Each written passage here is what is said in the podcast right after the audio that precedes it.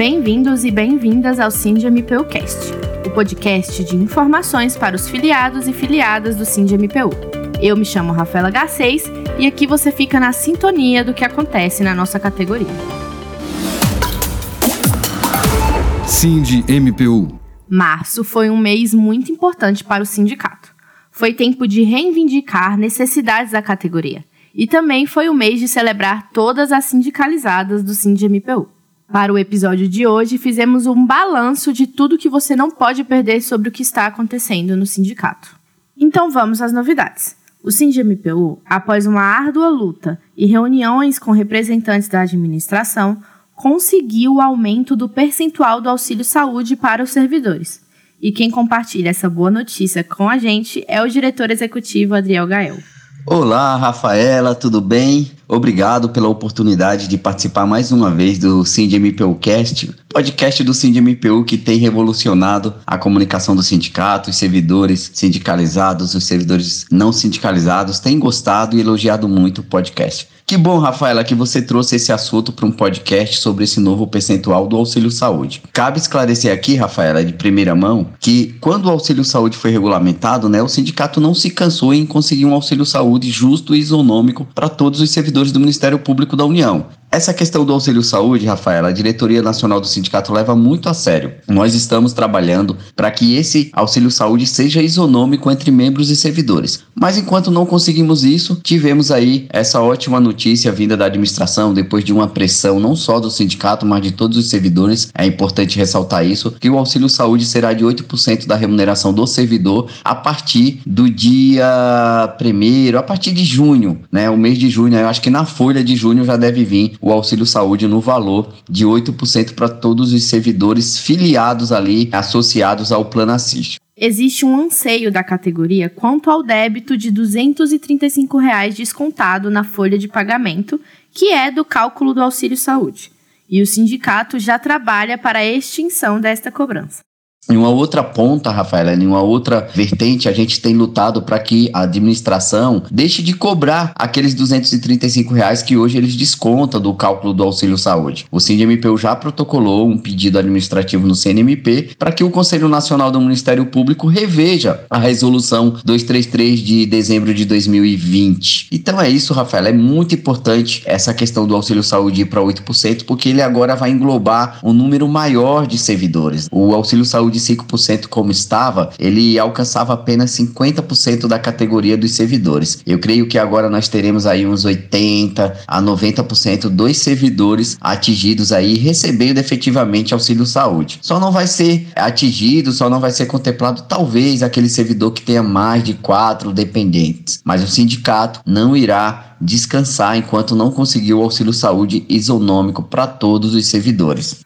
É bem verdade também que o sindicato tem o objetivo de estender o auxílio saúde para todos os servidores, independente deles estarem vinculados ou não ao Plano Assist.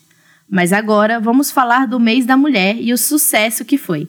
Com a palavra, nossa futura diretora, Bruna de Pieri. A gente tentou mostrar todo o talento que existe entre as colegas, o protagonismo feminino que agora se inicia de uma forma mais evidente dentro do sindicato e a garra dessas mulheres que lutam no dia a dia contra todos os obstáculos impostos pela sociedade. Nesse mês, nós tivemos um ciclo de palestras, a gente teve um ciclo de workshops, a gente teve um projeto de autocuidado, a gente teve divulgação dos talentos das servidoras e a gente teve uma campanha de recadinhos, em que os colegas mandavam palavras para suas amigas servidoras. Todas essas ações foram organizadas pelas futuras diretoras Regiane Lopes e eu, Bruna Pieri. E a gente teve a colaboração da Angélica, da Célia, da Oceanira. Todas nós participamos do grupo GT Mulheres. Nós contamos com o apoio da DENC, que apoiou todas as nossas ações e tornou tudo isso possível.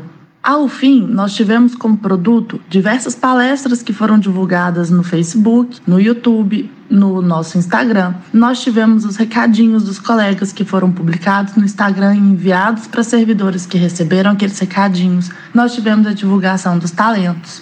Qual foi então o resultado de todas essas ações?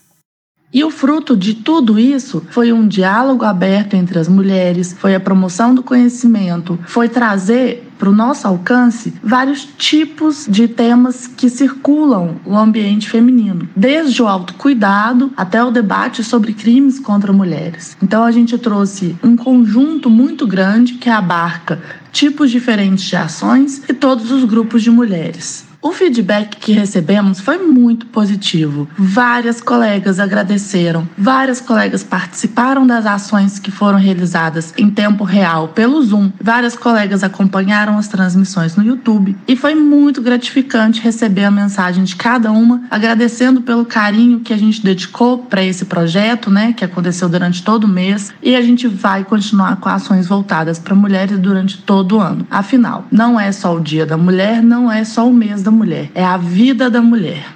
Para finalizar, é preciso esclarecer sobre a exigência de nível superior para os técnicos do Ministério Público da União. Essa é uma pauta que vem sendo defendida pelo sindicato, e o diretor jurídico Renato Cantoni nos explicou melhor sobre. O NNS, nível superior para técnicos do MPU, é uma pauta antiga, um grande anseio dessa categoria. Esse tema está bastante avançado no Poder Judiciário. Existem várias importâncias em transformar a exigência de ingresso no cargo de técnico do MPU em nível superior, mas a principal delas é fortalecer a luta contra a terceirização e extinção do cargo de técnico do MPU, pois com essa transformação só vamos reconhecer a realidade, porque hoje as atribuições que os técnicos do MPU fazem já são de nível superior. Outra importância vai se dar na luta em transformar nossas categorias em típica de Estado ou essencial ao Estado e evitar que sejam massacradas pela PEC 32 da reforma administrativa. Porque não se iludam, essa PEC está dormindo, mas ano que vem vai voltar com força total. Essa pauta do NS para técnico, de acordo com a secretária-geral, Eliana Torelli, será discutida na Comissão Permanente de Cargos e Salários. E é bom lembrar que o Poder Judiciário já conseguiu um precedente aprovando uma emenda da deputada Érica Cocai no projeto de lei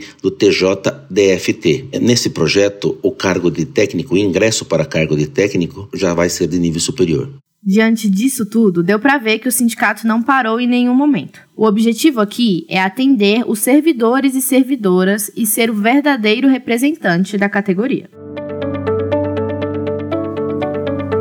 Cindy MPU Compromisso. Esse foi mais um episódio do Cindy MPU Cast. Não se esqueça de nos seguir nas redes sociais. Somos arroba underline nacional no Instagram, arroba no Twitter e SindMPU Nacional no Facebook. Participe também do nosso canal de Telegram para receber notícias em tempo real.